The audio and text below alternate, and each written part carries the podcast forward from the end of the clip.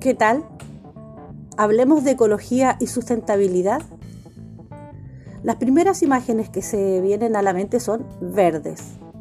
Respecto de campañas de organizaciones internacionales que trabajan temáticas medioambientales o que trabajan campañas de reciclaje o que tienen un estereotipo respecto de lo que es sustentable.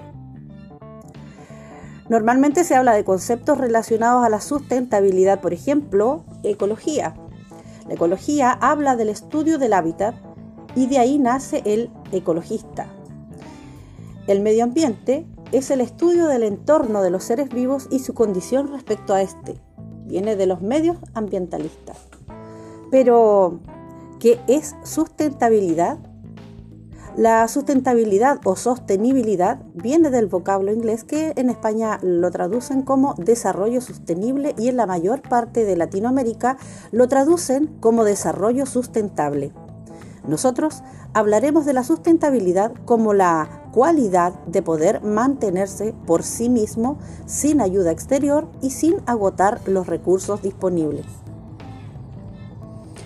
Dependiendo de la disciplina que hable de sustentabilidad, se harán diferentes énfasis o enfoques. Por ejemplo, la sustentabilidad ecológica habla del sistema biológico que puede conservar la diversidad y su productividad, pero a lo largo del tiempo. En sustentabilidad económica habla de una serie de prácticas económicamente rentables, con ética justa, con conceptos asociados como responsabilidad social y responsabilidad medioambiental. La sustentabilidad trabaja en tres dimensiones, las cuales son interrelacionadas y tienen que estar trabajadas en equilibrio. Cuando el sistema trabaja desde el área social y ambiental, se habla de un sistema viable. Cuando trabaja desde una dimensión social y económica, se habla de lo admisible. Y cuando se trabaja un sistema desde lo económico a lo ambiental, es equitativo. Necesitamos trabajar las tres dimensiones en un completo equilibrio para armonizar la sustentabilidad. Ahora, si estamos abordando la sustentabilidad, ¿cómo podemos llegar de la nada a un todo? Es decir, un proceso de desarrollo. ¿Qué es el desarrollo? Una acción o efecto de desarrollarse, crecer, agrandar o aumentar. Y en economía sustentable hablamos de la evolución de la economía hacia mejores niveles de vida. Por ejemplo, en contraparte el subdesarrollo habla de la subordinación, o sea, de la inferioridad de una situación, de un país, de región, que alcanza determinados niveles de vida económicos, sociales y también culturales. Ahora la pregunta es, ¿por qué hay que crecer respecto de cómo estamos aquí en la comuna de Payaco o en Chile?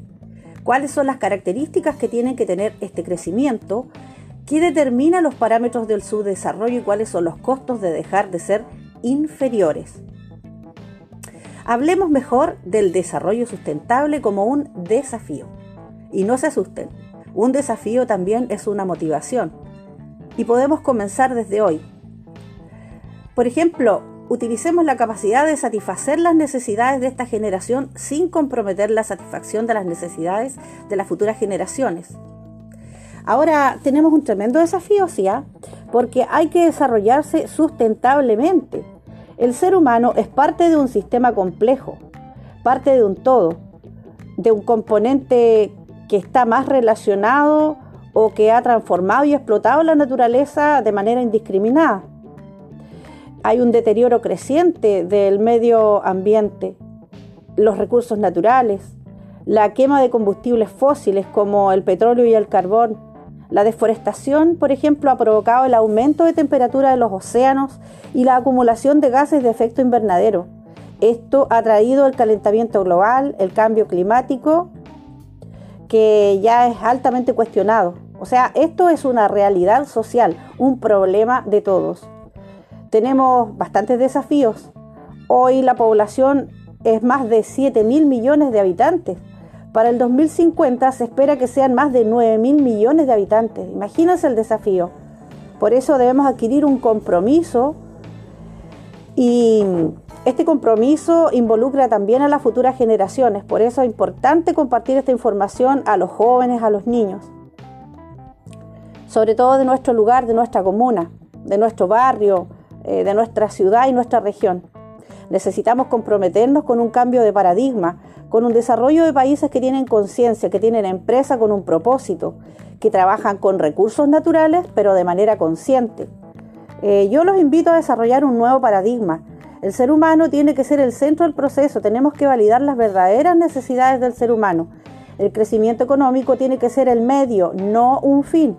No es crecer por crecer, es crecer conscientemente, de manera sustentable y preservar los recursos naturales para las generaciones venideras. La protección de las futuras generaciones y estas vidas es parte de nuestras obligaciones. No podemos creer que estamos progresando si estamos destruyendo o no podemos decir que estamos participando si no estamos haciendo nada. Tenemos que respetar la vida del planeta.